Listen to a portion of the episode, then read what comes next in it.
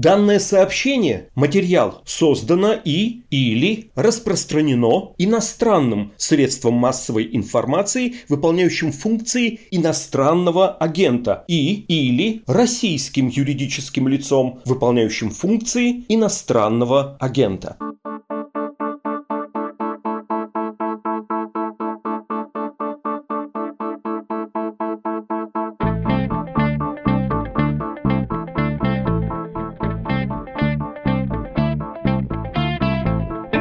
Здравствуйте, это подкаст «Что случилось?». Он посвящен новостям, которые долго остаются важными. Мое имя Владислав Горин. Сегодня помчимся вот таким маршрутом. В России и больше всего в Петербурге после нескольких аварий государство занялось электросамокатами. Их в городах сейчас много, есть и личные, и в аренду, ездят на них и по автодорогам, и по тротуарам, и по парковым дорожкам. И не покривлю душой, если скажу с таким стариковским покряхтыванием, что штуки эти страшно раздражают. Вот бы их запретить вовсе скорости. Чиновники сейчас высказывают разного рода предложения, как самокаты ограничить. В основном предложения эти касаются снижения скорости, но как будто все это не совсем верное направление. Сейчас обсудим, как с этим ужиться и нам, скрипучим старикам под 40, и тем, кому самокаты нравятся, кто считает их, в общем, даже полезными. Но перед этим откройте, пожалуйста, ваш подкаст-агрегатор, вбейте название, которое прозвучит прямо сейчас, и поставьте галочку «Послушать позже», чтобы потом не забыть. Всем привет! Я Марина Львова, ведущая подкаста «Проговорили» и директор по организационному развитию компании HeadHunter. Подкаст «Проговорили». Каждую неделю вместе с героями подкаста «Проговорили» мы встречаемся, чтобы посмотреть на бизнес не только с его солнечной стороны – но и узнать о том, что скрывается в тени успешных стартапов, проектов и бизнеса вообще. Вместе с фаундерами и визионерами самых перспективных компаний мы говорим про бизнес и не только. Я в таком ключе не думал, что вот надо стать предпринимателем. 90% моих гостей такие, я вообще не планировал. Ты не можешь быть э, до 6 предпринимателем, а после 6 ты там еще кем-то. Ты предприниматель 24 на 7. Для меня важно не просто получить красивый отчет или там, получить получить деньги за этот проект. Главное удовольствие от этой работы – видеть, что меняется. Подписывайтесь на канал «Проговорили» на YouTube. Смотрите и слушайте новые выпуски каждую неделю по пятницам. Подкаст «Проговорили».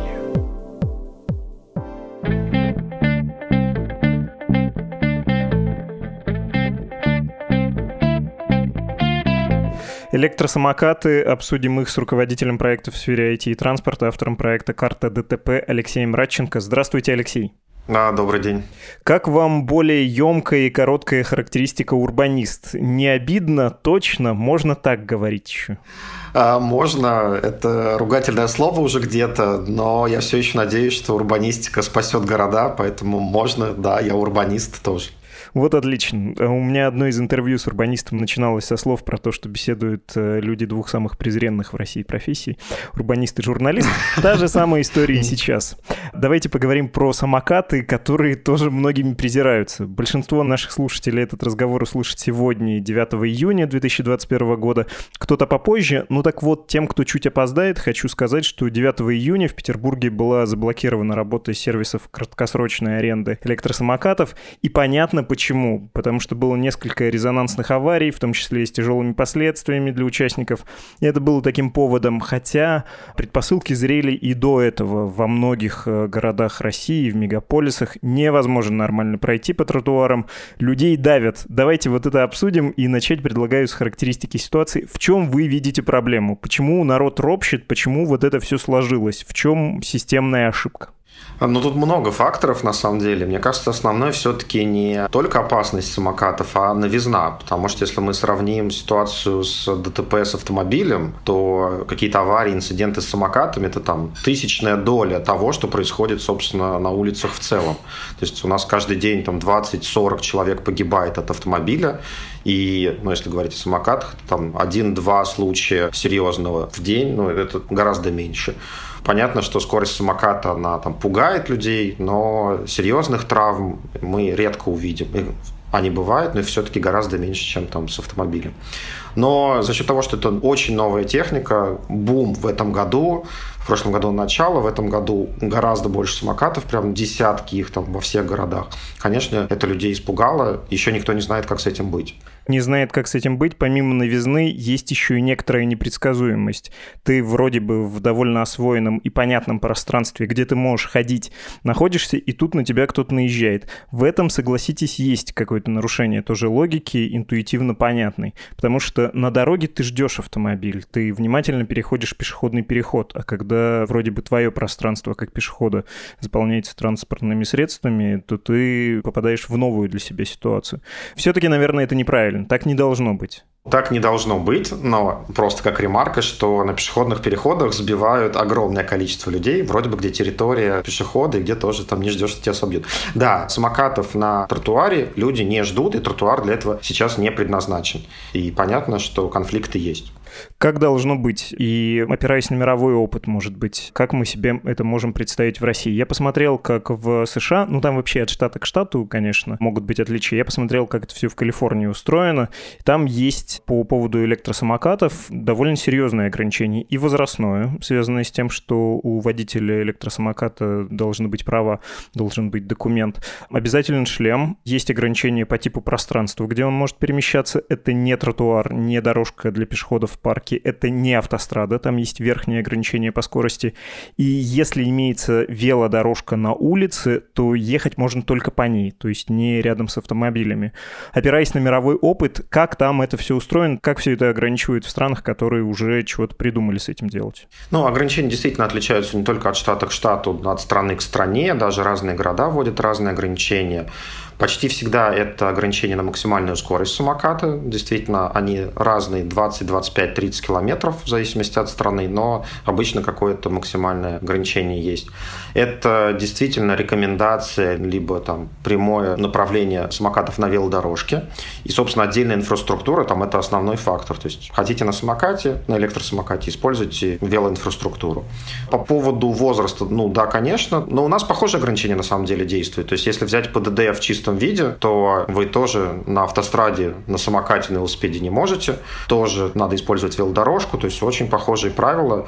И возрастное ограничение у прокатов, например, тоже есть. Насчет правового вопроса, я не юрист, конечно, может быть, я неправильно читаю правила дорожного движения, но мне-то кажется, что электросамокаты это по разряду мопедов должно проходить.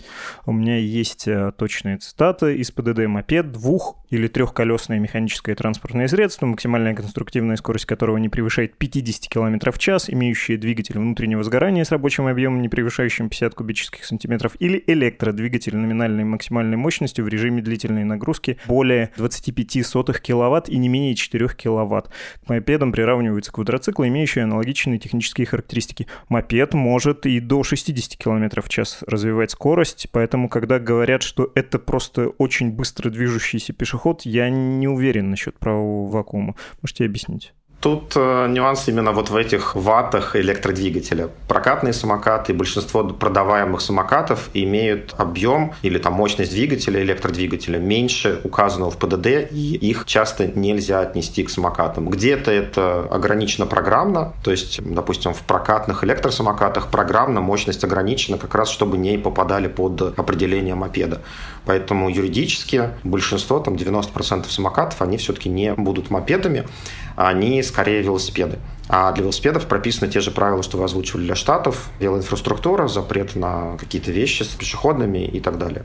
Ну, разногласия есть, и уже два года, как МВД, Минтранс и другие департаменты бьются над тем, чтобы внести определение СИМ, средства индивидуальной мобильности, в законы и ПДД. Пока этого не случилось, уже два раза отправляли на доработку законопроект.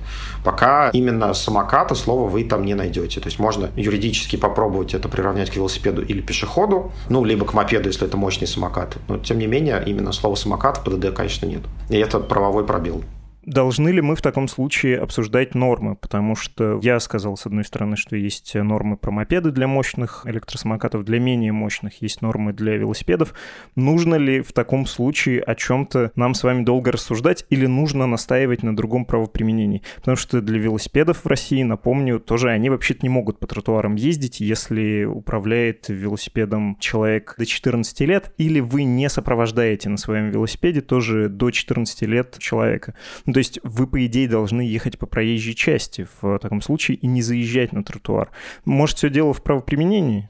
Тут, мне кажется, все-таки обновление нормативных актов тоже требуется, потому что ПДД читают все по-разному. И если мы с вами там еще подготовились и заглянули в текст, то большинство жителей, даже сотрудников ГИБДД, естественно, там наизусть эти правила не помнят и трактуют их каждый по-разному. Там в Казани по одному трактуют, в Петербурге по-другому. Поэтому какая-то норма все-таки фиксирующая слово самокаты и четко дающая определение, что можно, что нельзя, нужна. Но, наверное, это не принципиальный вопрос, потому что, чтобы не было написано в законе. Если применять этот закон невозможно, то закон сам по себе ничего не решит. Ну, просто сейчас тоже немножко странная ситуация, когда приходят с обысками в прокатную компанию. Прокатные компании говорят, что вообще большинство аварий не с нашими самокатами, а с частными. Ну, и вообще странный какой-то ход. Заводить дело об оказании услуг, не отвечающих требованиям безопасности. При этом мы знаем, что один из самых громких случаев вот э, последних дней был связан с танцовщиком из Мариинского театра, Давид Залеев его зовут, и он получил тяжелую травму, был в коме, потому что ехал на самокате по тротуару, за задел пешехода, упал и сильно ударился головой. Но он при этом был не трезв. Вообще, по российским нормам, ты даже на велосипед не можешь сесть, если ты выпил. Тебя штрафуют, у тебя могут забрать права. Это тоже техническое средство. Ну, то есть нельзя по тротуару, нельзя выпив.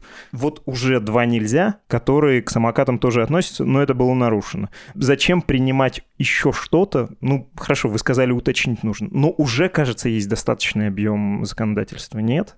Уже есть достаточный объем законодательства. Проблема в том, что у нас везде нельзя. Самокаты не так просто едут по тротуару. И велосипедисты не так просто едут по тротуару. При существующей нормативной базе ехать по дороге крайне опасно. И в тех же ПДД написано, если вы не чувствуете себя безопасно на дороге, езжайте на тротуар. С учетом нештрафуемых плюс 20 и с учетом 60 ограничений на большинстве улиц и Петербурга и других городов, когда машина несется 80, в здравом уме на самокате ехать по проезжей части невозможно. Ну, то есть мне самому, и там я бы не отпустил там ни жену, ни детей на трассу, где несутся 80. Поэтому без инфраструктуры все эти законы, конечно, не будут работать. Угу. Давайте, вот вы уже нажали со своей стороны, я со своей нажму кнопочку эту, чтобы лайтбокс, на котором написано «В России живем», загорелся ярко и вовсю.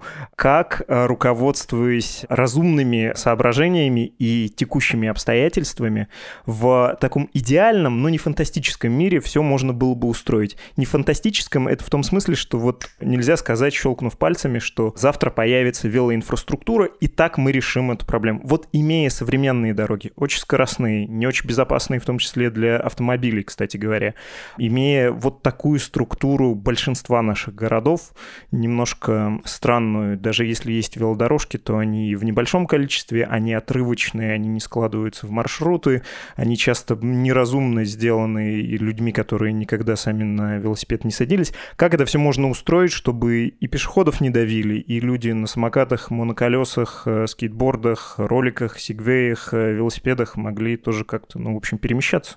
Ну, я, наверное, сейчас сначала идеальный мир расскажу, а потом мы поймем, что из этого в России может быть. В идеальном мире, в идеальном городе в Европе, даже в Штатах, у нас три, даже четыре скоростных каркаса. Это пешеходный каркас, где скорость 5 км в час. Это велокаркас, где не только вело на самом деле, там же мопеды небольшие, инвалидные коляски, электрические самокаты и так далее, где скорость где-то 20-30. Каркас для автомобиля, где скорость до 50. И шоссе полностью обособленное, где скорость там любая уже.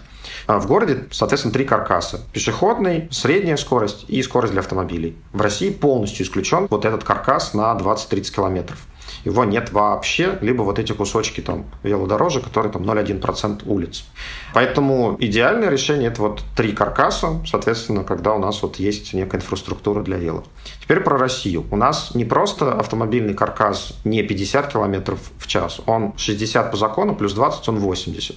И единственное, наверное, решение, которое в России напрашивается, и, наверное, мы к нему все-таки придем, это кардинальное снижение скорости автомобилей на улицах, не на там, шоссе, не на трассах, а именно на улицах внутри города.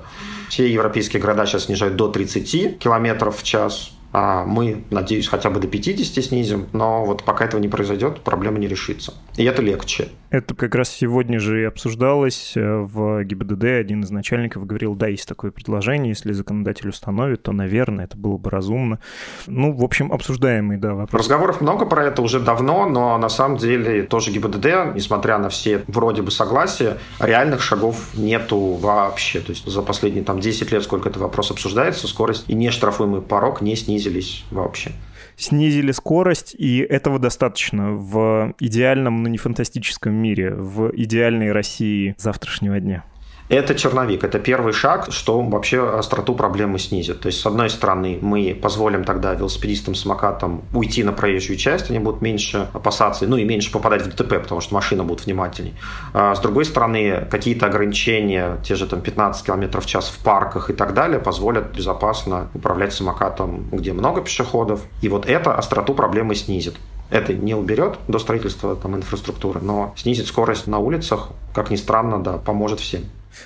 Понятно. Ну, просто чтобы понять, нарисовать, как это работает, э, в Мадриде до пандемии я там был и до снижения зарплаты в «Медузе» в связи с э, признанием СМИ на агентом.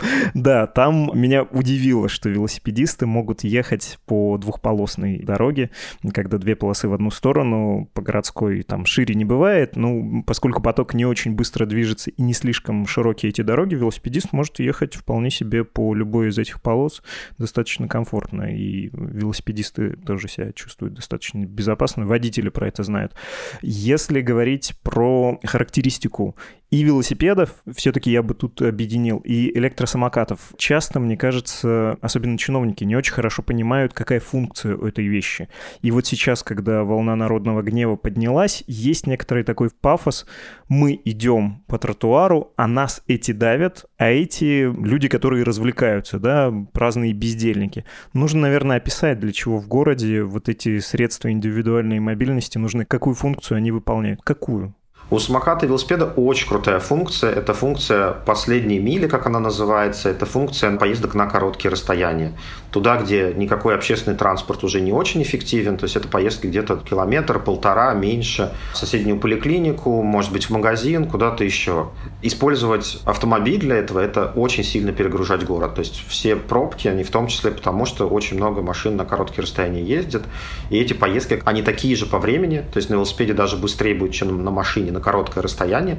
И все города просто ну, понимают, что эффективнее, экономически эффективнее вот эту всю мобильность переносить на велосипед и самокат. Вы сказали, все понимают, э, люди, которые принимают решения в России, уже точно это понимают, потому что классический чиновник в России, как я себе представляю, вот э, архетипичные ситуации, представляет проект благоустройства какого-нибудь парка и говорит, ну а вот здесь у нас будут гулять люди и нарисованные там же велосипедисты. Ну, то есть они, скорее всего, все будут в кучу. Во-вторых, велосипед в городе представляется, ну и электросамокат, не как транспорт, не то, как вы описали транспорт последней мили, а как аттракцион, рекреационная совершенно вещь.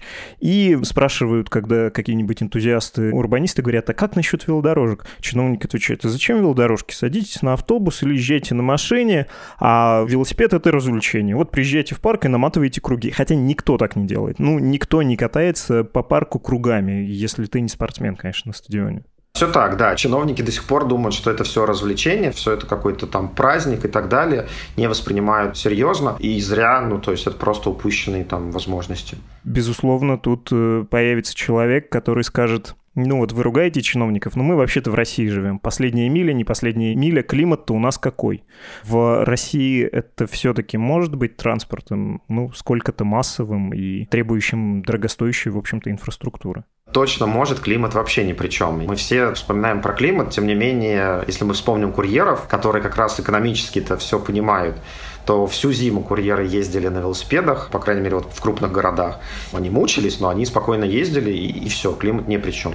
Опять же, мировой опыт есть Норвегия, есть Канада, и куча северных стран, где и снега больше, чем там, не знаю, в большинстве российских городов, и все нормально. Сочи, какие 14 месяцев зимы в Сочи, например? Что мешает там круглосуточно кататься? И таких городов много на самом деле. Краснодар, пожалуйста. Даже в Москве там была бесснежная зима позапрошлая, и мы быстро очень убираем снег, и в целом у нас это решаемо. Климат ни при чем, не играет роли. Ну, важный момент, что сейчас это действительно для кучи людей стало еще и рабочим транспортом. Разного рода самокаты, велосипеды, электросамокаты, электровелосипеды. И какая-то инфраструктура должна для них хотя бы создаваться.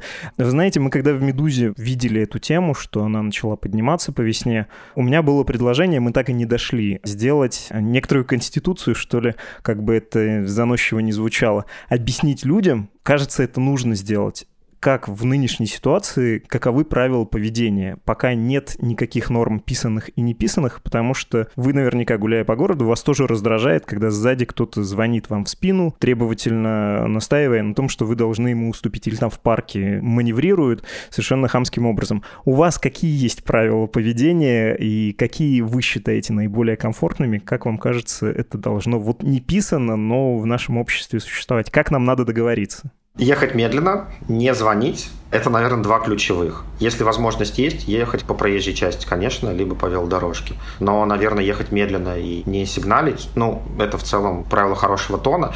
И мне кажется, большинство соблюдает. Я вижу, что меняется поведение. То есть всегда новая технология, люди не знают, как делать. Уже сейчас правила выработались, уже сейчас постепенно я вижу, что люди адаптируются. Как привыкли к велосипедистам, точно так, мы вспомним год назад, точно такие же были возмущения о велосипедистах. И велосипедисты поменялись, и люди привыкли, и все научились друг с другом жить. Я думаю, что еще год, и самокатчики тоже поймут, что как нет вражды между пешеходами и самокатами. Человек слез с самоката, он пошел по этому же тротуару. Точно так на него летит другой самокатчик. Это одни и те же люди. То есть это не две группы лиц. На самокатах сейчас по опросам, то, что я видел, 70% людей там в парке опрашивали, но в ДНХ, по-моему, 70% людей катались и на самокате в этом же парке. То есть они пробовали самокат. То есть это действительно одни и те же люди, просто в разный момент времени. Один город, одна территория. В общем, я думаю, все вот чуть-чуть привыкнут, но надо думать о других как о себе. Хороший пример с ВДНХ. Я живу еще недалеко, я считаю, что это мой домашний парк. Вечером после работы туда могу выйти, это моя вотчина. Там вообще специально стоят э, самокаты. Я понимаю, что для слушателей, которые не живут в Москве, это может показаться какой-то такой несколько столичной историей, но тут есть э, зерно, которое и для всех остальных может быть интересным. Вообще электросамокаты, как и прокат велосипедов, московские власти вводили. Это период вот этого урбанизма сверху, Капковско-Собянинска Зеленского. На ВДНХ в том числе есть вот эти точки краткосрочной аренды электросамокатов. Если власти хотят снизить градус какой-то конфликтности, особенно пока это все не урегулировано ни самим обществом на культурном уровне, ни законодательно, надо ли им вообще стимулировать появление этих точек, тем более в парках, на том же ВДНХ, народу тьма, как везде в Москве, и когда между ними маневрируют самокатчики, это, наверное, не очень здорово. Нужно ли подстегивать такого рода проекты, какие-то льготы предоставлять муниципальную федеральную, точнее, государственную городскую землю давать под это? Да, я отвечу да. Может быть, это странно там звучит. Почему это важно? Люди, попробовавшие самокат, велосипед в парке, они с большей вероятностью, опять же, исследования это подтверждают, попробуют это средство мобильности потом и где-то еще для поездки уже на работу. Это единственный способ, как ни странно, и хорошо, что в Москве это понимают, все-таки снизить число пользователей автомобилей. Тот же велопрокат. Сначала люди катались в парках, потом они катались по бульварам. Сейчас они едут на работе на прокатном велосипеде, они используют на короткие поездки его. Профиль поменялся. С самокатами то же самое. Сначала такая рекреационная функция, люди пришли в парк, попробовали. Но потом, опять же, вот меняется. Даже вот э, те города, где самокаты уже долго достаточно, то на второй, на третий год все больше людей вовлечены именно в поездки обычные буднего дня. Окей, последний вопрос про инфраструктуру. Каким образом она должна делаться? В чем сейчас типичные ошибки? В том, что она не цельная, нет э, маршрутов, надо делать это такими хордами через э, города? Ошибка, мне кажется, это трусость или там устарелость сознания всех департаментов и в Москве, и в других городах. Просто нет понимания и политической воли. Мадрид, Берлин, Париж показывают, что в год можно делать сотни километров. Париж, по-моему, 300 километров, Берлин 130, э, Мадрид, я уж не помню цифры, но тоже какие-то сотни километров велодорог сделали, когда началась пандемия, временная инфраструктура, которая очень быстро краской делается. И если бы Москва захотела, и денег, и возможностей, и ресурсов хватило бы, чтобы за месяц сделать всю сеть велодорожек. Политических сил или там воли, яиц нету, и пока вот это не придет, увы. Структурно это должны быть маршруты условно районные. Ну, то есть, если речь о Москве, то несколько основных маршрутов, ведущих к ближайшей станции метро. Или все-таки через весь город? И так, и так. У нас должно быть много таких временных велодорожек внутри района. Это не только метро, это могут быть еще какие-то точки притяжения. Например, крупный магазин. И какая-то районная инфраструктура, как раз как временная, она внутри районов. Связи районов тоже нужны, особенно через железную дорогу и так далее. Поездки из района в район тоже есть, но там уже более серьезная инфраструктура нужна. Это именно выделенные, обособленные велополосы, велодорожки, физически выделенные. Отлично, спасибо большое. Мы и про правила поговорили, и про культуру, и про инфраструктуру. Не поговорили, наверное, только про наказание, но тут, в общем, тоже все понятно. Нужно наказывать за слишком рискованное поведение, это похоже на автомобильное регулирование. Все верно? Все так, но говорю, у нас страна, она любит только кнут применять. Вот мне кажется, здесь не хватает пряника. Мы все время наказываем. У нас способ решения проблемы всегда очень такой насильственный. Надо хотя бы здесь попробовать что-то дать чем-то вот угостить и что-то хорошее сделать. Хороший вывод, спасибо большое. Мы говорили с урбанистом Алексеем Радченко. До свидания. Спасибо огромное.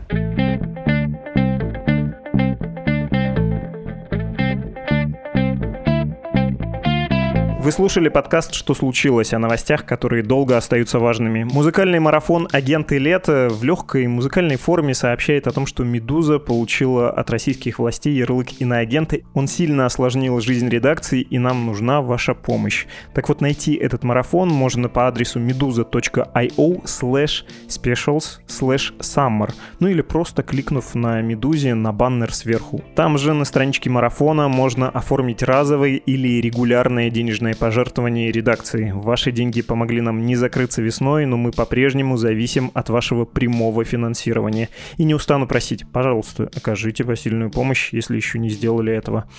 Что еще осталось? Осталось напомнить, что вы всегда можете написать нам по почте подкаст собакамедуза.io или через телеграм Медуза Loves You. Ваши комплименты заставляют наши щечки гореть. Ваша критика приводит в состояние задумчивости и подстегивает стараться лучше делать свою работу.